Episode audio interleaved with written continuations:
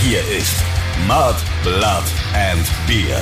Der Emil Bulls Podcast bei Radio Bob. Heiß, heißer Mattblatt im Bier. Wir reiten auf der Hitzewelle direkt an den Traumstrand von Episode 59 des offiziellen Emil Bulls Podcasts. Und für euch sind natürlich wieder am Mikrofon der Christoph Karl Eugen, Griersei Speiche er El Gritton von Freidorf. Und der Stefan Willibald Ernst Karl, a.k.a. Moik Machine Gun Murphy. Was geht ab? Servus. Machine Gun, der Sommer ist endlich da und ich hoffe, du hast es dir mit einem exotischen Cocktail so richtig bequem gemacht. Ach, du weißt doch, ich bin eher so der klassische Typ. Ich habe äh, kein Cocktail, ich habe ein schönes Kaltgetränk Ein namens Willi. ein Willi, na, ein Eistee. Wie immer. Long Island? Eistee. Nee, nee, ohne, ohne Alk. Ist zu heiß für Alk. Come on. Bitte. Was trinkst du denn? Ich starte die heißen Tage gewöhnlich so gegen 18, 19 Uhr erstmal mit einem Mai Tai. ohne Scheiß. Danach kommen nur noch Zombies. Zombie-Topf äh, Zombie -Top für vier Personen. Nehme ich auch. Nee, Nehm tatsächlich, ich, ich, bin so ein Mai Tai. Ich würde nicht sagen Fetischist, aber ich bestelle immer erst in der Bar einen Mai Tai, weil wenn der richtig gut ist, dann ist meistens auch der Barkeeper sehr gut und man kann mit gutem Gewissen auch zu, sagen wir mal, aufwendigeren Cocktails übergehen. Ja. Heute habe ich mich tatsächlich selber mal getestet mit einem Mai Tai und ich muss sagen, ich bin ein hervorragender Barkeeper. Ja, wollte ich gerade sagen, du hast uns ja schon so äh, diverse gute Cocktails gemixt. Ähm, also du bist da äh, schon äh, eine Koryphäe, würde ich sagen, im Cocktail-Business. Aber Mai Tai hast du mir noch nie gemacht. Da bin ich ganz groß in dem Game. Ja, und wenn du heute ein guter Podcast-Partner bist, dann bringe ich vielleicht, wenn wir das nächste Mal mit dem Tourbus losfahren, ein Bataillon Mai Tai mit. Für alle. Also es liegt an dir, ob alle belohnt werden. Nimmst deinen Riesenmixer mit. Ja, den nehme ich dann mit und danach fahrt ihr alle Karussell. Das kann ich euch versprechen. Machine Gun. ja, Christoph. Äh, Herr Freidorf. Hierzulande hat's ja jetzt auch endlich mal die Temperaturen, in denen oder zu denen du dich auch endlich mal wohlfühlst. Wie ist es, dass du nicht mehr in die Ferne schwelgen und reisen musst, sondern einfach hier jetzt auch endlich mal existieren kannst? Ja, es ist herrlich. Also ein, du weißt ja, mein Vorsatz, ein Leben ohne Socken. Ähm, es geht gerade hier mein Wunsch in Erfüllung. Es ist so, ich liebe es, keine Socken in der Früh anzuziehen und den ganzen Tag barfuß rumzulaufen, beziehungsweise in Schläppchen oder so. Das ist genau mein Ding. Und ja, ich trinke auch gerne ein kühles Radler oder ein kühles Bier oder einen kühlen Weißwein oder ein Rosé, weil du weißt, nach einem Rosé fühle ich mich meistens taufrisch wie ein Gänseblümchen. Sehr, sehr schön. Bei diesen Temperaturen, da steigt bei unserem kleinen Machine Gun nicht nur die Saufkraft, sondern auch wie ich weiß, die Libido ins Unermessliche. Und Ja, ja. wir haben dir ja im letzten Podcast den Status Tumbleweed eiskalt aberkannt. Ja, deswegen habe ich ihn auch heute nicht ähm, genannt. Alles klar, aber du hast auch nicht deinen aktuellen Status genannt, der nämlich aka der Schröpfi ist. Und ich wollte jetzt mal fragen, hast du dir in den letzten beiden Wochen den Status Tumbleweed zurückerobert? Oder bist du immer noch der Schröpfi? Ich bin eher der Schröpfi als der Tumbleweed, ja. Ähm, Muss ich in schon dem sagen. Wörtchen Also eher nein. steckt aber Stopp. In dem Wörtchen eher steckt aber so ein, gibt's Tendenzen? Nee, gar nicht. Ach, Gar nicht. überhaupt nicht. Okay, schade. Gar nicht. Ah, ich habe jetzt irgendwie gehofft, ich kann hier irgendwas an die Oberfläche befördern. Aber hey, dann bist du für diese Sendung auf jeden Fall noch Moik Machine Gun Murphy, aka der Schröpfi. Wie wir da drauf gekommen sind auf diesen Beinamen, haben wir ja schon in der letzten Folge erklärt. Dein ja, Gesundheitszustand, der schüttelt dich ja noch ganz schön durch und du versuchst gerade so einige Therapien aus und bist letzte Woche oder vor zwei Wochen eben in der letzten Episode, kurz vor der letzten Episode, beim Schröpfen gelandet. Und wir haben auch erzählt, wie diese Prozedur so vonstatten geht, was es damit so auf sich hat. Wir haben aber nicht, und das habe ich völlig vergessen zu fragen, das ist mir dann danach erst aufgefallen, wir haben überhaupt nicht drüber geredet, was bringt Schröpfen, beziehungsweise was soll Schröpfen bringen? Für was ist es eigentlich genau da? Du, das weiß ich selber nicht genau. Also ich, ich äh, gehe zu dem Arzt und der sagt, oh, heute schröpfen wir mal und dann sage ich, ja, okay, mach halt. So, Hauptsache es wird besser. äh, ich glaube, dass es eigentlich so eher gegen Schmerzen ist, aber nochmal, ich habe keine Schmerzen, sondern äh, nach wie vor dieses Kribbeln. äh, in Armen und Beinen und halt diese, äh, ja, generell, also ist mir schwindlig und so. Vielleicht sind das auch. Schmetterlinge im Bauch. Nein. Vielleicht bist du einfach Äh, verliebt und du, du realisierst das gar nicht so richtig. Ach so, und da, ja. Ja, wenn verliebt sein dann so ist, möchte ich es nie wieder haben, ohne Scheiß. Das ist echt die Hölle. Ja, ich will jetzt natürlich auch keine Witze hier über deinen Gesundheitszustand machen, aber ein bisschen Entertainment und ein bisschen Pisacken muss hier ja rein, sonst ähm, wird's langweilig. Ja. Okay, also kannst du auch nicht wirklich aufklären, was hier Schröpfen bringt. Äh, müsst ihr selber dann alle nach googeln und so weiter. Weil wir gerade hier schon beim Aufklären und ähm, ja mehr oder weniger richtigstellen sind. Wir konnten das Schröpfen jetzt gerade leider nicht aufklären. Ich kann aber eine andere Sache richtigstellen, die mir zugetragen wurde. Und zwar haben wir in der letzten Episode drüber erzählt, dass der Mike, der Sänger von An Early Cascade in Ulm, doch so wirklich unglücklich von der Bühne Ja. gestürzt ist. Und ich habe ja da erzählt, ich habe ihn dann irgendwie hinten bei einem Sanitäter und so weiter gesehen und dachte eben, er hat die Show abgebrochen. Aber dieser Höllenhund hat die Show eben nicht abgebrochen, sondern zu Ende gespielt, trotz dieses krassen Aufschlags oder Absturzes. Höllenhund. Und wurde dann eben erst kurz nach der Show hinter der Bühne ärztlich betreut. Und ich bin wohl gerade da in dem Moment vorbeigekommen und dachte, das ist irgendwie aus irgendeinem Grund noch ähm, mitten während der Show oder am Anfang der Show. Nein, der Typ hat einfach durchgezogen. Respekt. Und das muss natürlich hier aufgeklärt werden. Muss richtig gestellt Ja. werden. Aber mir gefällt Höllenhund im äh, Bezug auf den Mike sehr gut. Ja, ist, also, es ist definitiv ein Höllenhund. Definitiv ein Höllenhund, ja. Und lustigerweise, wir haben ja auch ähm, kurz drüber sinniert, ob in Early Cascade noch aktiv sind. Und ich habe genau lustigerweise jetzt in den letzten zwei Wochen ähm, in den sozialen Medien gelesen, dass da jetzt wieder Gas gegeben wird. Ich glaube, die waren nie richtig weg, aber es gab einen Post, wo es so hieß, okay, jetzt wird wieder Vollgas gegeben. Augen und Ohren auf. Super Band. Und da freue ich mich drauf, von denen wieder was zu hören. Geil. Definitiv, definitiv. Machen wir weiter in unserem Ja. Tagesgeschehen. Ich habe in den letzten beiden Wochen tatsächlich wieder eine Mehrtages-Fahrradtour unternommen. Ich will jetzt gar nicht irgendwie da so wirklich ausschweifen. Ähm, ich bin mal wieder von hier nach dort gefahren. Es war sehr, sehr schön und das über mehrere Tage, auch bei tollstem Wetter. Und ich kann wirklich nur empfehlen, weil mich viele Leute schon gefragt haben, boah, sag mal, spinnst du bei der Hitze irgendwie Fahrrad fahren? Es ist das Allergeilste, weil der Fahrtwind wirklich stets erfrischend ist. Ja, wenn man so schnell unterwegs ist wie du. Nein, das ist Fall, wirklich ja. so. Also ich finde es viel angenehmer, bei diesen Temperaturen so auf dem Fahrrad zu sitzen und diesen, ja, diesen lauwarmen Wind ähm, in jeder Pore, in jeder Ritze zu spüren. es ist, ja, es ist magisch. Und man lernt sich selbst wirklich ganz nah kennen. Ja, vor allem musst du ja bei so einer Hitze fahren, weil es gibt ja richtig viel Dreck bei dir rauszuschwitzen. Absolut, absolut. Ja, das ist ja auch für mich immer so wie so eine, ja, eine Detox-Kur nach den rock'n'rolligen Wochenenden. Da kommt dann auch die ersten 100 Kilometer nur so giftgrüne Soße aus mir raus.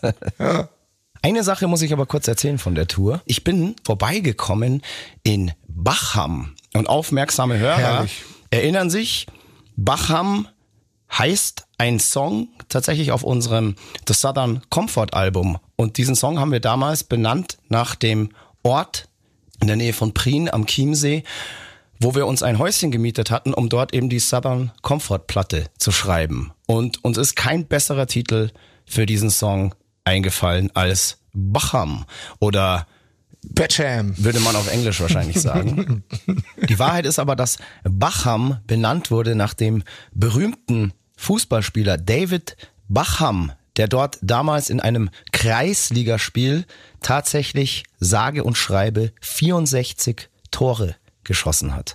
Und ja, zu seinen Ehren wurde dieser Ort dann eben so benannt. Normalerweise müsste dieser Song eigentlich Burn Baby Burn heißen, weil das ist so das Markante in dem Chorus drin. Aber hey, ist uns damals in unseren verkorksten Hirnen einfach nicht aufgefallen. Das ist die Hook auf jeden Fall, ja. Und warum der Bacham heißt, haben die meisten jetzt erst viele Jahre später durch diesen wundervollen, aufklärenden Podcast erfahren. Eben zu Ehren von David Bacham, dem berühmten Fußballspieler, der einst in einem Kreisligaspiel 64 Mal eingenetzt hat. Außerdem musstest du ja dir diese, diese, also nicht genau diese Textzeile, aber quasi das Baby aufheben für Gone Baby Gone. Oh. Ach du Scheiße. Hast du mich jetzt etwa entlarvt, dass ich mich auf unseren Alben selbst Ja, ja. lyrisch wiederhole? Schau, ich bin voll into, weißt du. Jetzt hast du mich am Sack. Ich hab einen Überblick über alles. Aber das du? ist tatsächlich lustig. Gone Baby Gone ist ja ein Song, der auf der Sacrifice to Venus, die Platte, auf der, ähm, wo wir uns ja gerade befinden, noch im Zeitstrahl eigentlich. Genau, ja. Und Gone Baby Gone hätte tatsächlich gar nicht Gone Baby Gone heißen sollen. Das weiß ich jetzt wiederum nicht. Das war wirklich ein Fehler. Das war ein krasser Fehler. Und ich hatte nämlich, ich finde nämlich, den, mich ärgert das bis heute. Ja, natürlich. Gone Baby Gone äh, hätte heißen sollen Many Moons Ago. okay. Viel poetischer. Kommt ja auch in dem Refrain vor. Ja, ja, ja. Aber aus irgendeinem Grund habe ich dann bei Abgabe der, der Lyrics und des ganzen Artworks mich da einfach verschrieben. Und in der ganzen Hektik habe ich da einfach nicht dran gedacht und hatte die ganze Zeit dieses Gone Baby Gone im Kopf und habe das total verdaddelt. Many Moons Ago hätte der eigentlich heißen sollen. Verrückt. Habe ich nicht gewusst. Ja. Ärgert mich bis heute, weil ich bin mir sicher, wenn Many Moons Ago gehießen hätte oder heißen würde, dann wäre es der Welthit geworden, der er eigentlich ist. Ist in der Tat wirklich ein Song, der irgendwie so ein bisschen unterbewertet ist, finde ich, in unserer ähm, Diskografie. Und ich bin mir ziemlich sicher, wenn den eine Band mit der richtigen internationalen Infrastruktur rausgebracht hätte, hätte das wirklich durchaus ja ein weltweit erfolgreicher Radiosong werden können. Das behaupte ich jetzt einfach mal.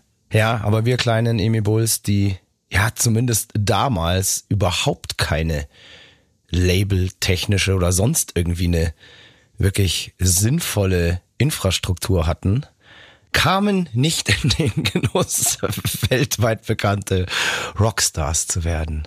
Aber hey, was nicht ist, kann ja noch werden. Und wir sind ja stets die Band, die die größten Hits für den kleinsten auserwählten Kreis schreibt. Ja, sagen wir das mal so.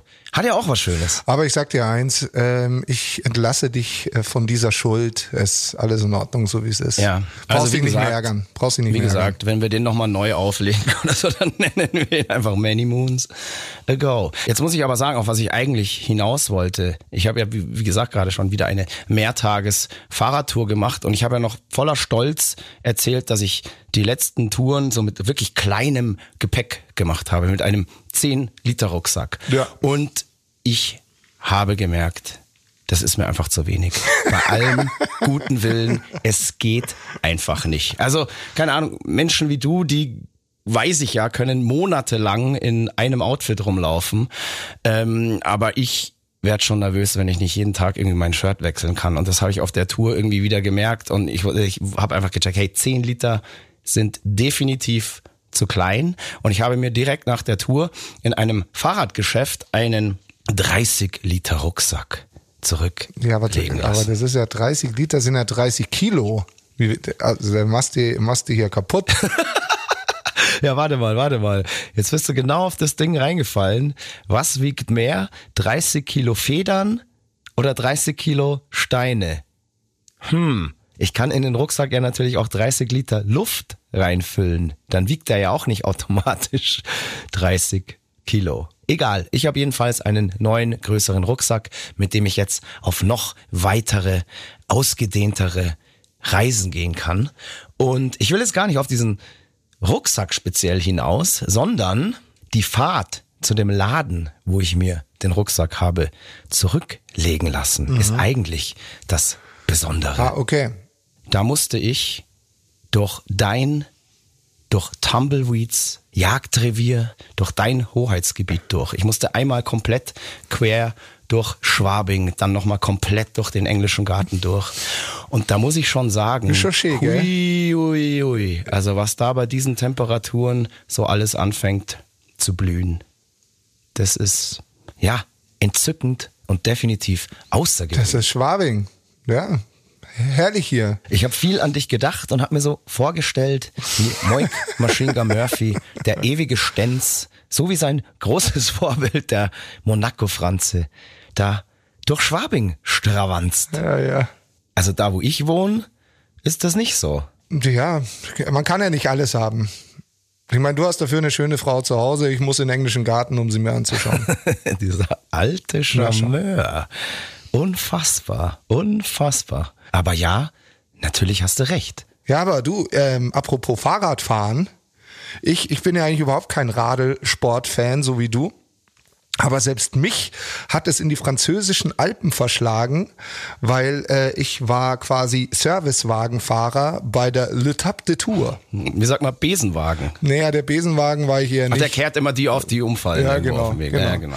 Äh, bei der L'Etape de Tour, da sind drei Freunde von mir mitgefahren und ähm, ich habe quasi das Auto von Start äh, zum Ziel gefahren, also hoch auf die Alpe d'Huez. Kennen ja vielleicht viele.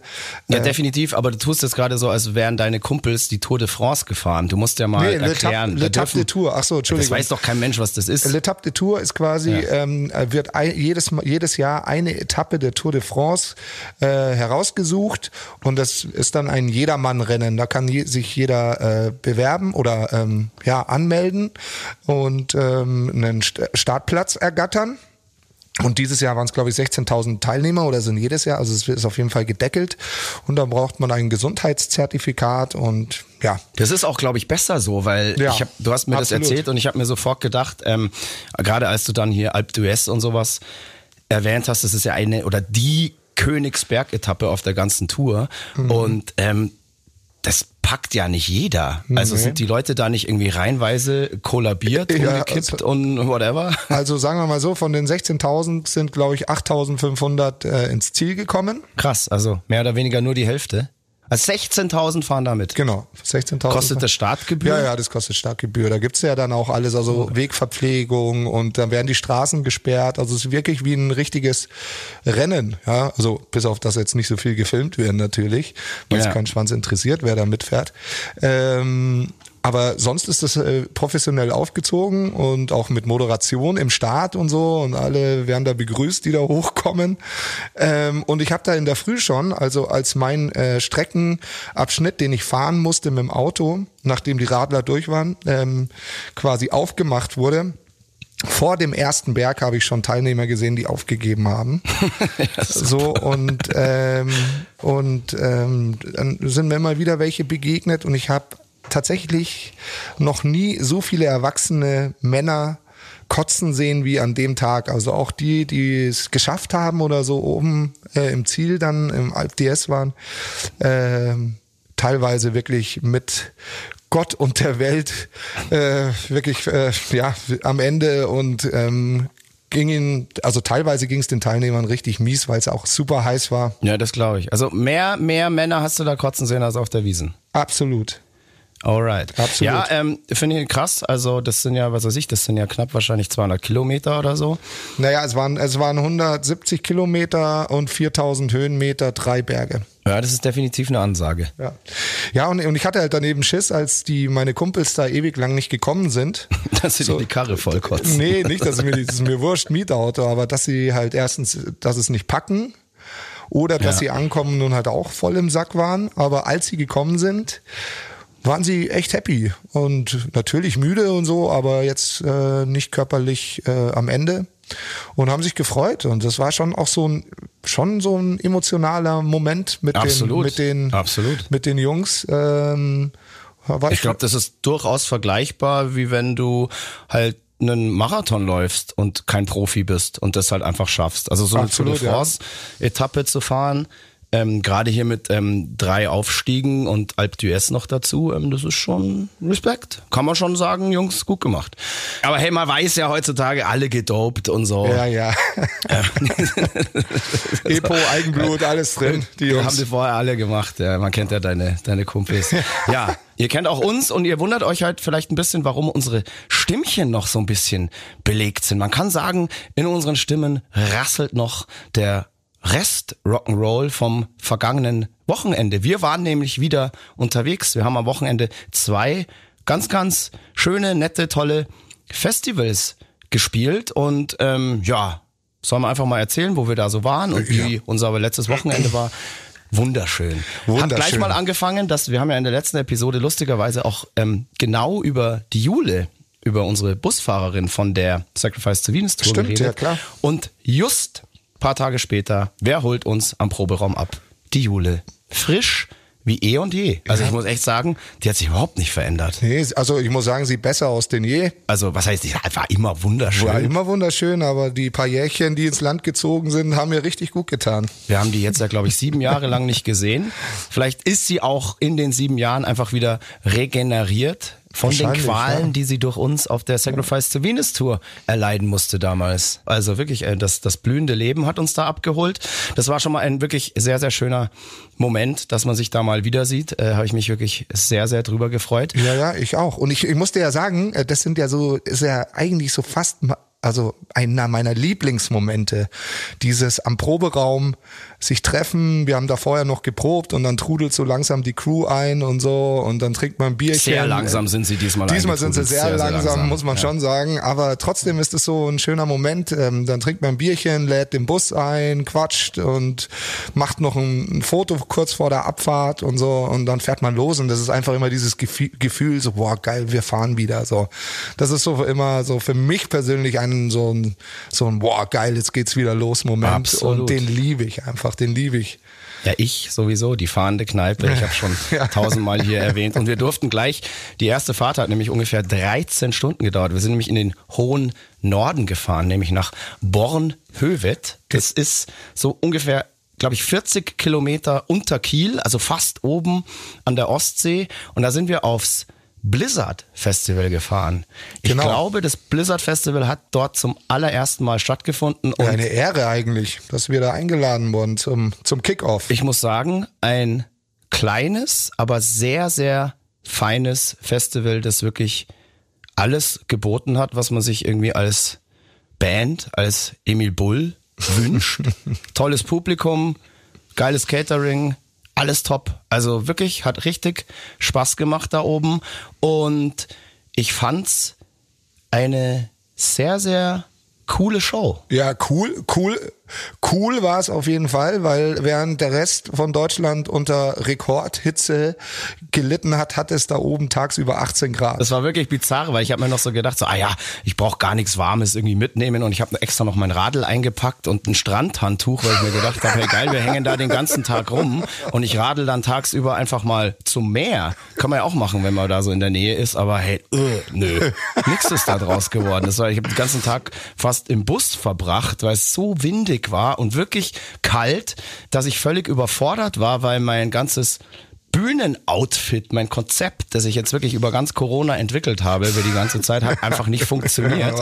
Ähm, und ich bin am Ende mit einem wirklich mit dem dicksten Flanellhemd, das ich dabei hatte, auf die Bühne gegangen. Und äh, ja, das war gerade so warm genug. Aber wie du sagst, das war, also ich fand es auch eine super Show. Voll. Und man muss ja sagen, wir waren ja schon so ein bisschen, naja, Exoten. Exoten, Ja, ja. war schon sehr Oldschool-Metal-lastig, würde ich sagen. Ich mag das ja, wenn man so, so diese, ja, auf so Metal-Festivals äh, spielt. so und der Exot bist, Genau. wo du sozusagen, lass mich so sagen, auf der einen Seite nichts zu verlieren hast und auf der anderen Seite aber dich auch beweisen musst.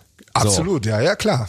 Klar. Und ich glaube, das haben wir da ganz gut geschafft. Das waren ja auch, hat man ja auch gemerkt, es waren schon ähm, sehr viele Fans auch da, aber glaube ich auch ähm, wirklich viele Leute, die uns vorher auch noch gar nicht kannten oder auch noch nie live gesehen haben.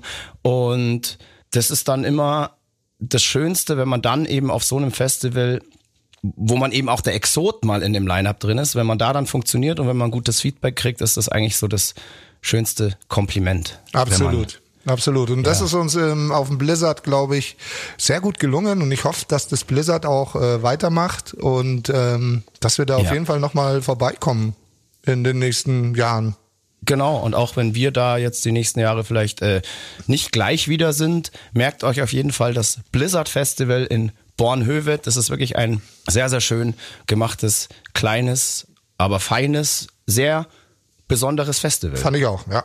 Absolut. Wir sind von dort aus dann aufs Dong Festival gefahren. Das Dong Festival ist in Neukirchen-Flühen. Und wenn ihr das jetzt noch nie gehört habt und euch fragt, hä, wo ist denn das?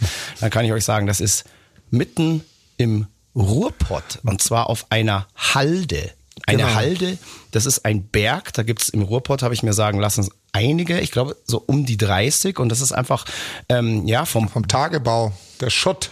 Der Schutt, der da ähm, zu Halden angehäuft wurde. Und wir haben in Neukirchen-Flühen, ich glaube, auf der Halde Norddeutschland gespielt. Und das Krasse ist, ähm, mir wurde von den ähm, Veranstaltern dort erzählt, oder beziehungsweise von der, von der örtlichen Crew, dass diese Halde sogar im Inneren brennt. Wir What? haben sozusagen auf einem Glimmt. Vulkan gespielt. Das ist ja geil. Ja, es war ein Tanz auf dem Vulkan. Auch wieder so ein bisschen, weil wir da definitiv noch krassere Exoten waren als jetzt auf dem Blizzard Festival und es auch unsere erste Show in all den Jahren auf dem Dong Festival war. Und es war wirklich wunderschön da oben. Es ist normalerweise, glaube ich, so ein Naherholungsgebiet und da hat eben dieses Festival stattgefunden. Also würde ich echt sagen, in Deutschland definitiv eine der besondersten Festival-Locations, die wir jemals gespielt haben. Und man muss auch erwähnen, dass wirklich alle Mitarbeiter, die dort hinter den Kulissen dieses Festival stemmen, komplett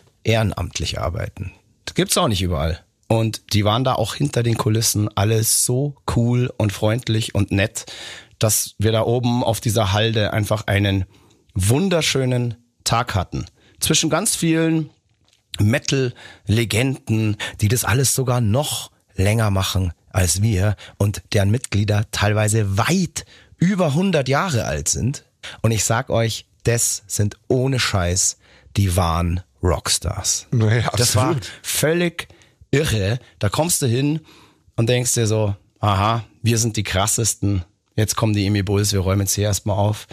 Nein, ich will jetzt hier keine Namen nennen, aber hey, da hat bereits um 16 Uhr eben einer von diesen Legenden eiskalt an Biertisch hingeschifft. Jetzt kommst du. Ja, so Wo ich gehört sich echt das auch. Okay. Okay. Ich weiß- dachte eigentlich, ich ich, weiß- bin hier der Hero, aber nein.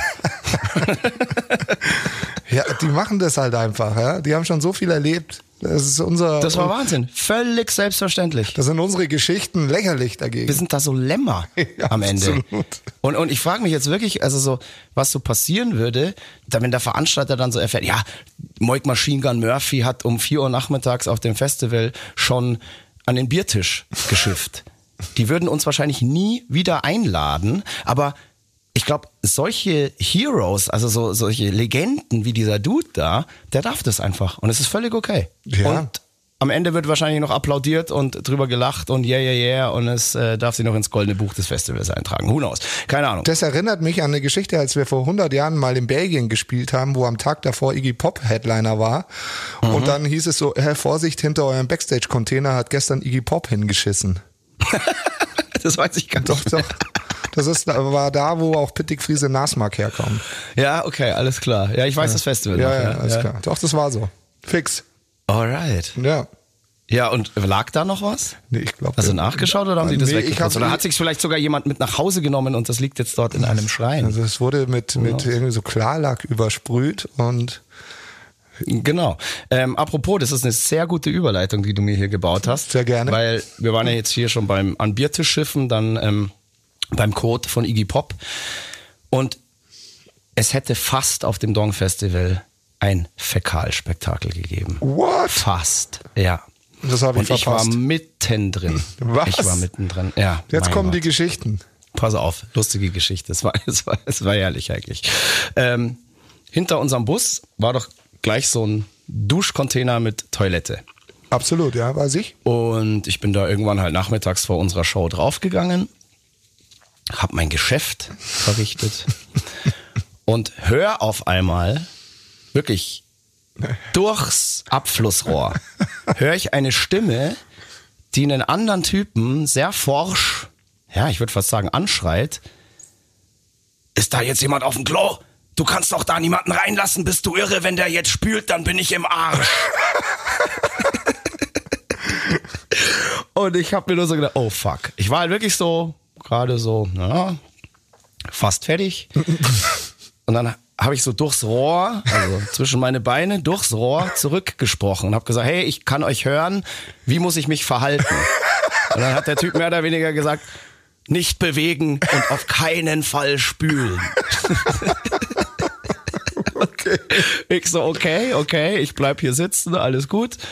Und ähm, dann hat er mir halt so durch den Abfluss weitere Instruktionen gegeben, ab wann ich jetzt äh, aufstehen darf und ähm, ja, hier alles fertig machen Wie darf. bei so einer Bombenentschärfung.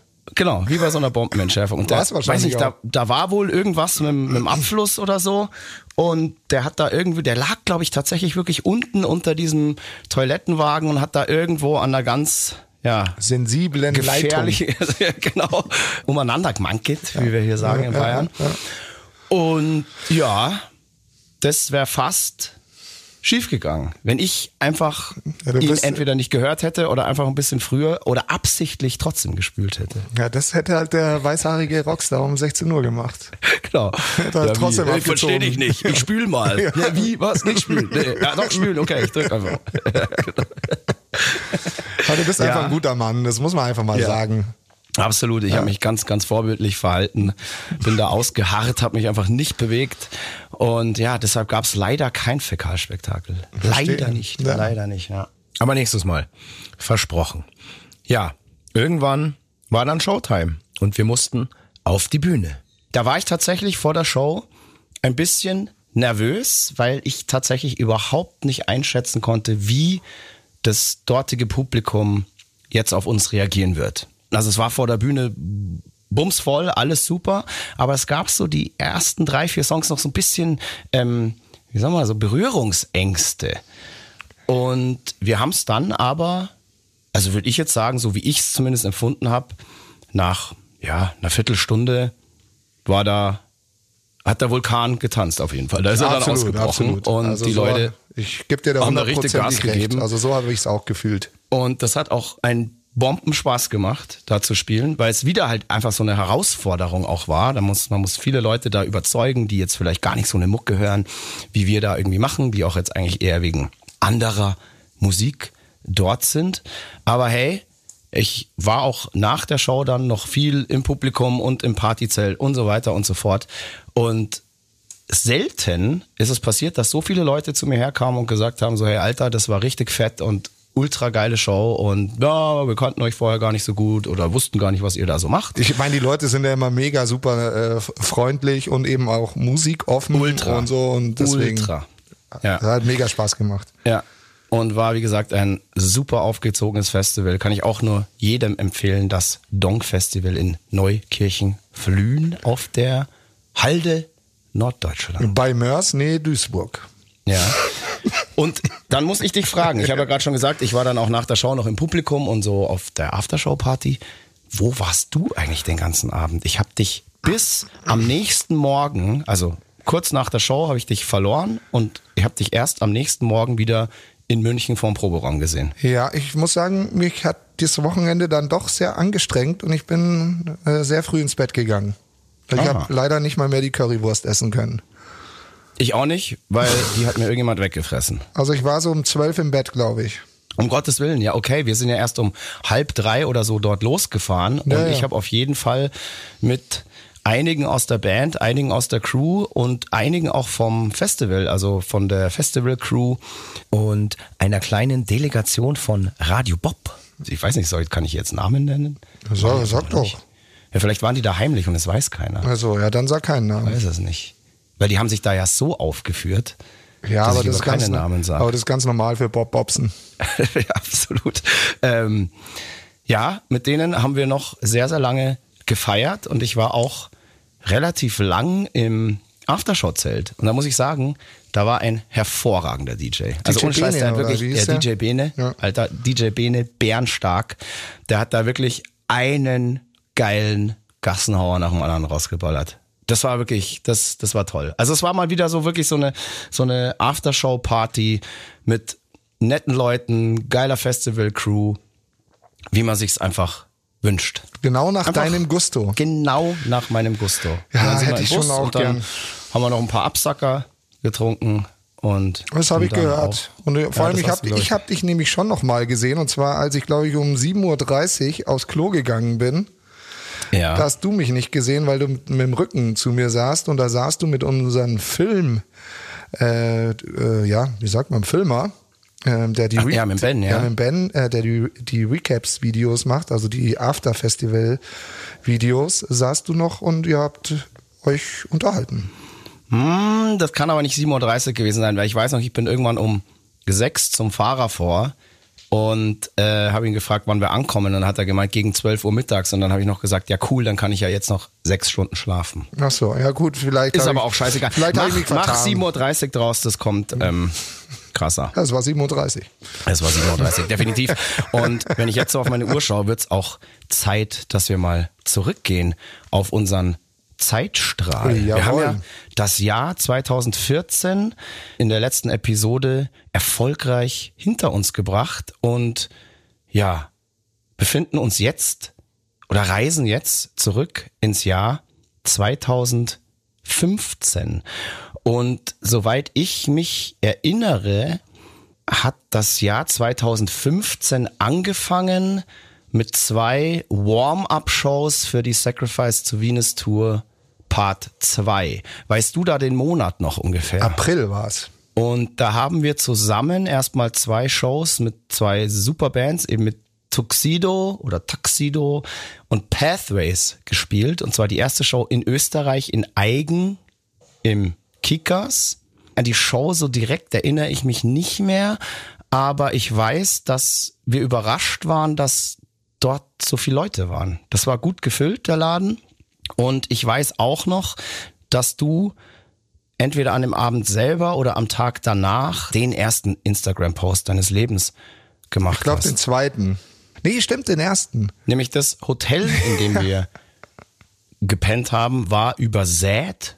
Also in jeder Ecke waren irgendwelche komischen, creepy Puppen. Und ein paar von denen hast du fotografiert und gepostet. Also wir reden jetzt nicht von zwei, drei Püppchen, sondern es waren wirklich äh, arschviele Puppen und zwar nicht nur so kleine, sondern auch so metergroße Puppen und es war einfach nur Mhm. irre und naja, wir hatten jetzt keinen Schiss, aber es war halt so absurd einfach. Du Ja. hattest Ultraschiss. Also da kannst du jetzt mal Okay, schon so ehrlich ultra sein. Aber naja. Auf jeden Fall am nächsten Tag ähm, beim Frühstück haben wir die Besitzerin kennengelernt und die war halt äh, super nett und hat uns mega geiles Frühstück gemacht und so. Mega Frühstück, das weiß ich auch Ja, noch. vielleicht hört sie jetzt auch den Podcast. Und Ja, höchstwahrscheinlich. Und dann gebe ich ihr den Tipp, die Puppen mal wegzuräumen. Nee, das darfst du so Okay. jemandem nicht sagen. Lass sie da. Das hat da alles einen Grund und das ist auch wahrscheinlich Okay. gut so. Fürs Karma meinst du? Ja, überhaupt wahrscheinlich auch für die psychische Gesundheit. Konstitution Okay, und so okay. weiter. Ja, das hat da alles Sinn. Das ist, glaube ich, alles. Das ist, das ist gut. Von Eigen ging es dann nach Calm ins Ja. LA, wo wir auch schon oft zu Ja. Gast waren. Und das Besondere an der Show war, dass ich nach der Show noch aufgelegt habe. Ich war sozusagen der Aftershow-DJ unseres eigenen Konzerts. Und ich, Fuchs, habe natürlich schon während der Show eine Ansage gemacht, dass es Songwünsche nur gegen Schnaps Ich erinnere mich. und ja, ich glaube, eine halbe Stunde, nachdem ich angefangen habe aufzulegen, hatte ich schon zehn Schnäpse Ja, so sah's drin. doch aus. Ja, es war ein rauschendes Fest und wie soll es auch anders sein mit so einem DJ?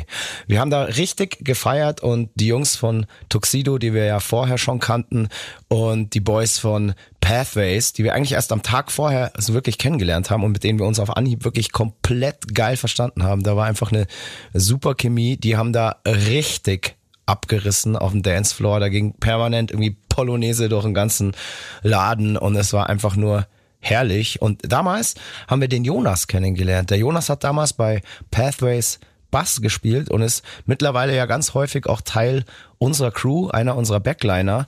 Ein Duftetyp und auch seines Zeichens natürlich Part des legendären Cobra Cults. Ja, der, der gute alte legendäre Cobra Kalt. Wir waren durch diese Party auf jeden Fall gut aufgewärmt und konnten ja mit gutem Gewissen auf Tour gehen. Und das war dann ja Sacrifice to Venus Tour Part 2. Und dort waren als Support dabei NSOK, die ja schon den Bash gespielt hatten 2014 und Genau. Tenside, unsere ja hier Münchner Homies. Und das ging los. Da muss jetzt auch noch mal kurz schauen. äh, äh, das ging los in Augsburg in der Kantine. Das weiß ich, aber wann genau? War das auch April? Ja, ja, das schon? war eine Woche später. Augsburg, Kantine, Höllenabriss auf jeden Fall gewesen. Die Kantine gibt's ja so leider nicht mehr. Und das war wirklich, das war schön. Das da. war schön. Das war so ein richtig geiler, fetter Tourauftakt. In der Kantine war ja immer komplett Abriss, aber gerade da bei der Tour ähm, war das irgendwie besonders, also für die damalige Zeit irgendwie besonders crazy, habe ich in Erinnerung. Nächster Tag war dann gleich Aschaffenburg. Aschaffenburg. Da fährst du immer so besonders gerne Ich fahre da hin, gerne gell? hin, ja, ins Kolossal, weil ich mag die Leute da einfach, das ist wie so Heimkommen. Ich glaube, wir haben da ja schon äh, 20, äh, nee, 1999 das erste Mal gespielt, irgendwann um den Dreh. Und es ist immer schön, dass da auch noch die gleichen Leute arbeiten und so. Und den Monitormann kennt man einfach und, und das ist irgendwie nett. Den Caterer, das ist auch immer geil und ich mag's da einfach. Ja, allein weil das Publikum halt immer so geil ist und weil die Shows dort immer ausnahmslos geil sind. Anders kann man es einfach nicht sagen. Dort hatten wir dann direkt einen Off-Day oder sogar zwei, Nee, kann es sein? Stimmt, hast du recht, den haben wir ja da verbracht vor dem Hotel oben auf dem Hügel vor Aschaffenburg, wo der Nightliner immer stehen muss, weil man nicht mehr direkt zur Venue fahren kann. Und das Coole ist, wir konnten da den ja, Spa-Bereich vom Hotel nutzen an dem Off-Day und der Wirt des angeschlossenen Gasthofs hat uns mit Grillgut versorgt. Es war Sonntag, wir konnten nirgends einkaufen, wollten aber unbedingt grillen und er hat uns wirklich oh, himmlischste Sachen da zur Verfügung gestellt für einen schmalen Taler oder wie sagt man da? Ja, schmalen genau. Taler für einen Apfel und ein Ei. Und das für ein Ausdruck, wie komme ich jetzt da drauf? Ja, pass auf, wir haben erstens richtig geil aufgegrillt und dann ist ein Teil, äh, ich war natürlich dabei, noch nach Aschaffenburg wieder reingefahren und haben es noch so richtig krachen lassen, was ja das Dümmste ist, Ach, was man crazy. an einem Off-Day machen kann. Ich weiß noch, am Ende saßen wir rauchend in irgendeiner äh, Bowling, Klitsche, Bowlingbahn und haben gebowlt. Und die, und Oh die no. Besitzer, weil halt Sonntag äh, um zwölf keiner mehr da war, haben dann Bulls aufgelegt und so. Und wir waren außer Rand und Band. Wie gesagt, das ist am Off-Day meistens keine gute Idee, aber wir haben es krachen lassen. Ja, und wie warst du dann drauf am nächsten Tag? In Koblenz, im Café Hahn haben wir da nämlich Ich war natürlich top motiviert. Kaffee Hahn, Koblenz. Ich weiß noch, dass ich es gemerkt habe. Wir hatten da auch so ein bisschen Besuch und so. Und da war ich schon am Anfang etwas, ja, verkatert. Aber natürlich äh, ein Moik Machine Gun Murphy taut dann äh, spät nachmittags wieder auf und ist pünktlich zur Show topfit. Café Hahn war, soweit ich mich erinnere, auch sehr, sehr gut gefüllt. Ja, ja. Und auch eigentlich fast wie jede Show auf dieser Tour absolut brutal. Von dort ging's dann nach Saarbrücken in die Garage. Ja, zu Saarbrücken muss man auch mal sagen, das ist jetzt nicht unbedingt die Rock'n'Roll-Hochburg, habe ich Also das Gefühl. für uns zumindest nicht. ja, okay. Sagen wir es lieber mal so, weil vielleicht geht's ja bei allen anderen total krass ab immer. Beziehungsweise abgehen tut's ja bei uns, aber wir spielen da ja schon seit jeher. und Saarbrücken ist tatsächlich so eine Stadt für uns, wo wir uns so zuschauertechnisch jedes Mal so ein bisschen die Zähne ausbeißen. Das, Ja, absolut. Also ich habe mir auch äh, bei meinen Highlights zu Saarbrücken aufgeschrieben, ich habe mir Unterwäsche gekauft. also das war das Highlight für mich in Saarbrücken. Tut mir leid, auch also die Show, es hat natürlich Spaß gemacht und an alle, die da waren, auch vielen Dank. Aber Nee, das ist ja, das ist ja super. Das ist ja auch ein richtig geiler Laden voll. da. Und die Leute, die dann da sind, äh, das ist ja auch alles top. Das habe ich jetzt damit gar nicht gemeint. Aber man merkt da so, dass wir uns da immer schon schwer getan haben, über eine bestimmte Grenze an Leute zu kommen. Ja, das stimmt. Von der Anzahl her. Und das muss sich ändern, Finde ich auch. Saarbrücken. Das geht so nicht weiter. Weil irgendwann sagt ein Machine Gun einfach No. no way. Das ist mir zu blöd. Nein, will er nie er tun. nie tun. nee, mein Highlight, glaube ich, in Saarbrücken, weil du gerade gemeint hast, du hast dir Unterwäsche gekauft. Mein Highlight war, glaube ich, definitiv als hier Coole von Tenside Stepper. Auf seinem Stepper stand und das mitten im Loading-Bereich, wo irgendwie alle Hands und so weiter da so durch wollten. Ich weiß auch nicht, was. Äh, es, war ein, es war ein Bild für Götter, definitiv. Ja. Ich meine, Bands kommen ja immer auf die absurdesten Ideen, was sie auf Tour so machen wollen. Ähm, viele Bandmitglieder oder so kommen drauf, ja geil, jetzt fahre ich auf Tour, jetzt mache ich voll Sport was so der größte Scheiß ist, den du auf Tour machen kannst, weil du bist dann abends bei der Show einfach nur im Arsch. Also du kannst natürlich tagsüber so ein bisschen Workout und so machen, das ist alles okay. Aber sich auf einmal so ähm, vorzunehmen, ah geil, jetzt ist Tour, jetzt baller ich irgendwie alles irgendwie raus und mach Sport so viel wie geht.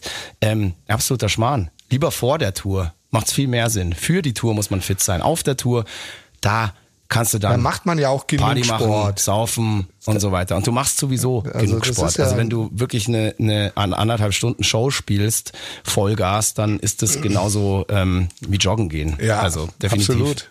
Deswegen, ähm, ja, keine Ahnung. Lieber schönes, gemütliches Workout machen auf Tour, aber da irgendwelchen Ausdauersport anzufangen, ist einfach totaler Schwachsinn. Ja. Meiner Meinung Meiner nach. auch. Wie ging's weiter? Saarbrücken waren wir jetzt ein. Oh, Kiel. Kiel. Dann sind wir nach Kiel gefahren von Saarbrücken. Da hatten wir auf jeden Fall einen Off-Day. Da weiß ich nämlich, da habe ich nämlich an dem Tag Freunde in Eckernförde besucht. In. Eckernförde also. In Eckernförde. Du machst Sachen, Freundchen. Es war wunderschön. Das war wunderschön. Sehr gut essen gegangen und die haben mich dann abends auch wieder zurückgefahren. Und das war ein wirklich sehr, sehr schöner Off-Day. Wir sind dann abends noch, als ich zurück war, ein Teil war noch in irgendeiner Bar oder so, da bin ich dann noch hinterher. Und dann die Show in Kiel am nächsten Tag war ja auch ultra gut besucht. Also war bis dato auf jeden Fall auch die bestbesuchteste Show für uns in Kiel Ja. in der, was haben wir gerade schon, der Pumpe. Pumpe. Ja, geile Show. Ja, ist immer gut da. Ich weiß da nicht mehr so, so ganz die Einzelheiten. Ich glaube, es gab irgendeinen Vorfall. Ist da ein Laptop verschwunden von unserem Backliner oder so? Nee, ich Vom Mark? Ich weiß es gerade nicht glaube, mehr. das war beim das Mal drauf.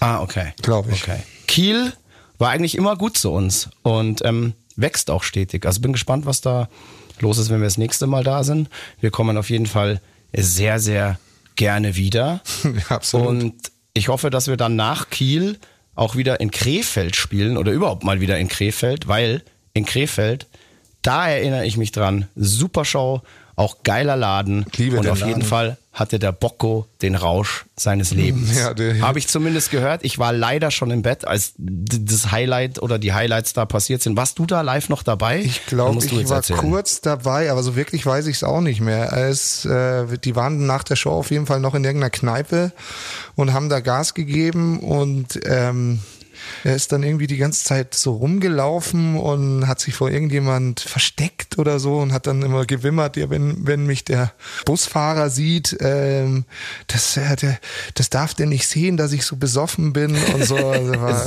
also aber ich war, ich war auch dann, glaube ich, relativ schnell im Bett.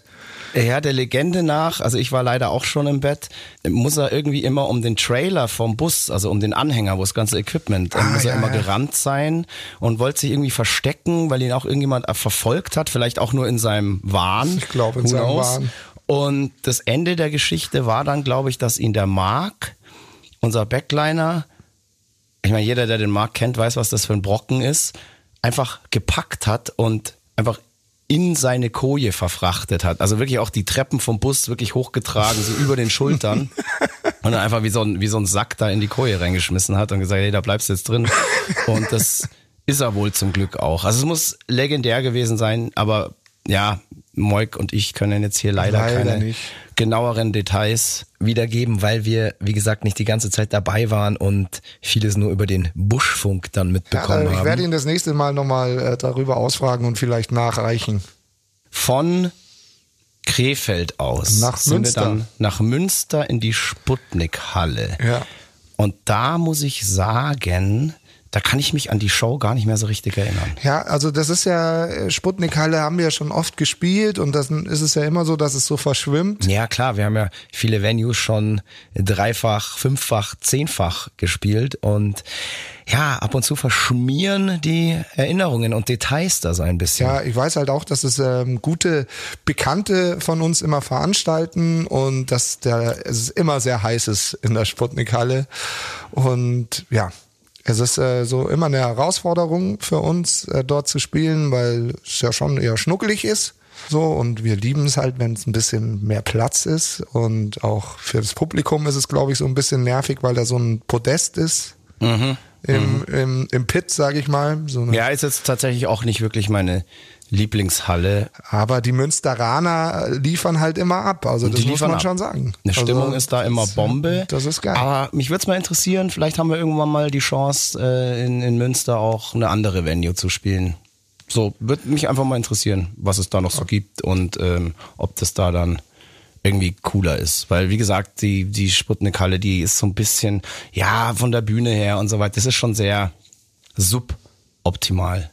So, da Ja. kannst du auch immer gar nicht alles aufbauen und so, weil die Decke relativ niedrig ist und so weiter. Aber trotzdem, wie gesagt, es geht ja am Ende nicht unbedingt darum, dass die Band sich da auf der Bühne wohlfühlt, sondern dass das Publikum Spaß hat. Und dem Publikum ist es doch scheißegal oder soll es auch scheißegal sein, ob sich die Band da oben jetzt wohlfühlt. Hauptsache, die liefern ab und liefern das, wofür das Publikum bezahlt hat. Da muss man als Musiker doch auch mal bereit sein zu leiden.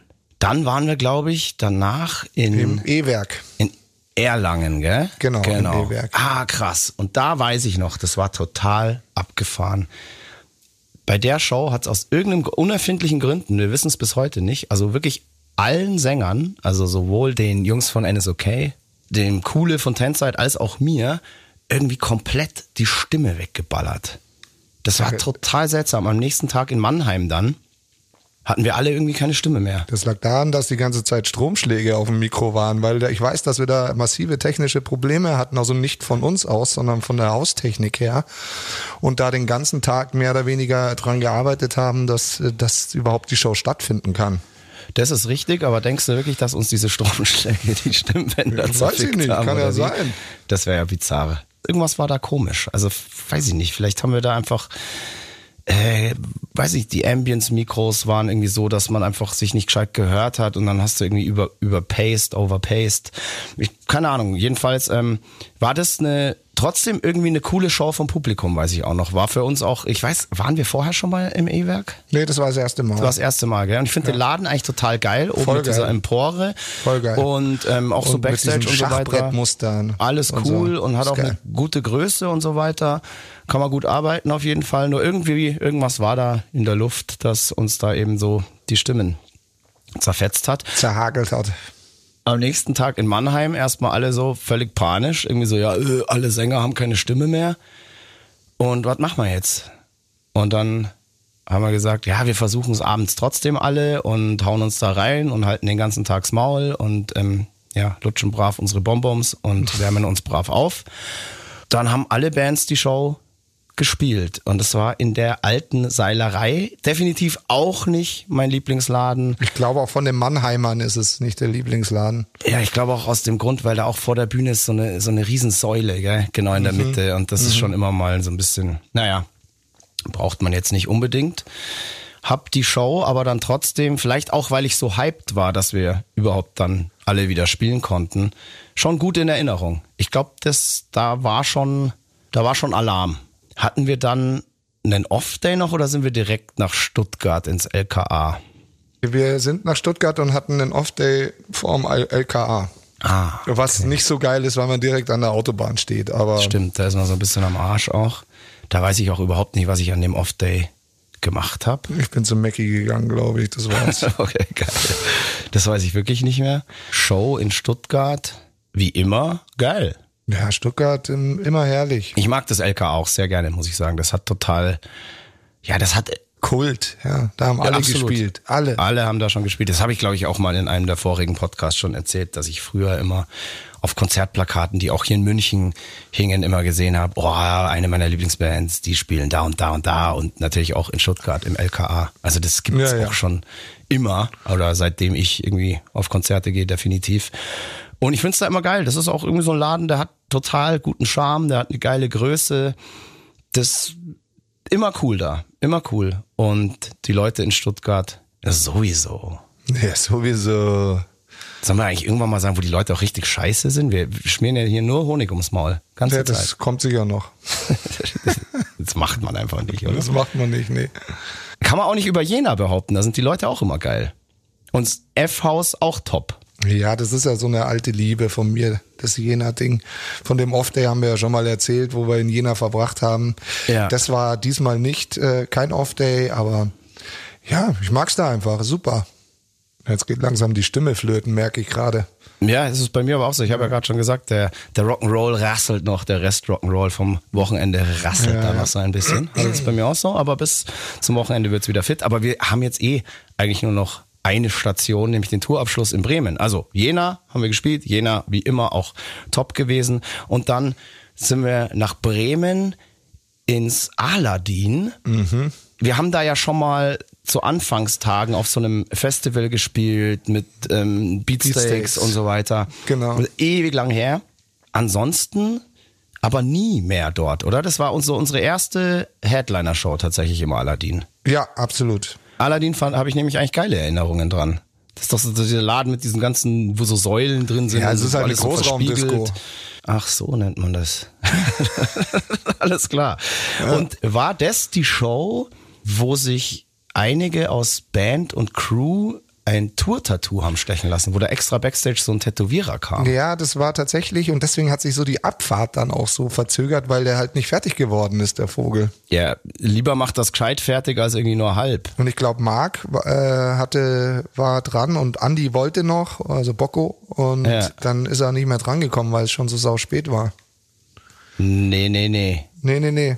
Weil der Bocco hat definitiv, der hat sogar eine Kassette. Ja, ich weiß, dass er das, ich weiß, dass er das Tattoo hat, aber ich bin mir nicht sicher, ob er sich da stechen hat lassen oder im Nachgang. Ach so. Also ich dachte schon irgendwie da, aber das Kann schon auch nochmal nachprüfen. Ist auch völlig wurscht, wir behaupten jetzt einfach da. Ach, genau. Die haben sich so eine Kassette tätowieren lassen, wo Sacrifice to Venus Tour, glaube ich, noch draufsteht. Glaube ich auch, ja. Verrückt, Die diese Jugend Kids. halt, gell? Die Kids, ja. Definitiv.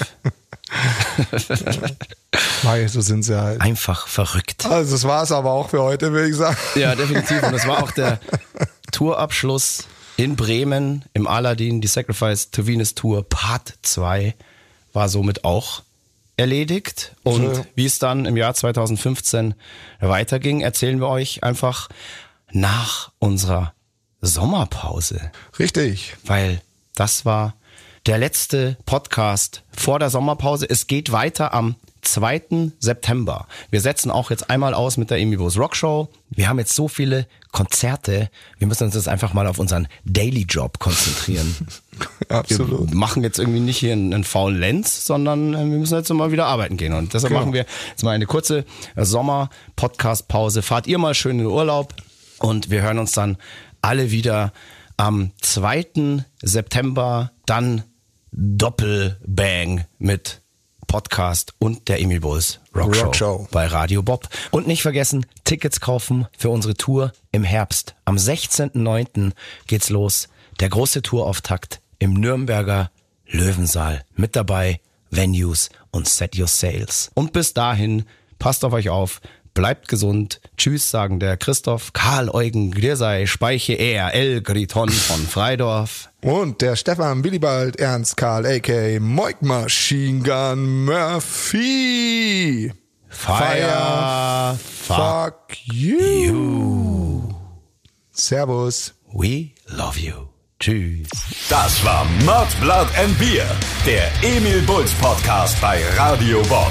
Mehr davon jederzeit auf radiobob.de und in der MyBob App für euer Smartphone. Radio Bob, Deutschlands Rockradio.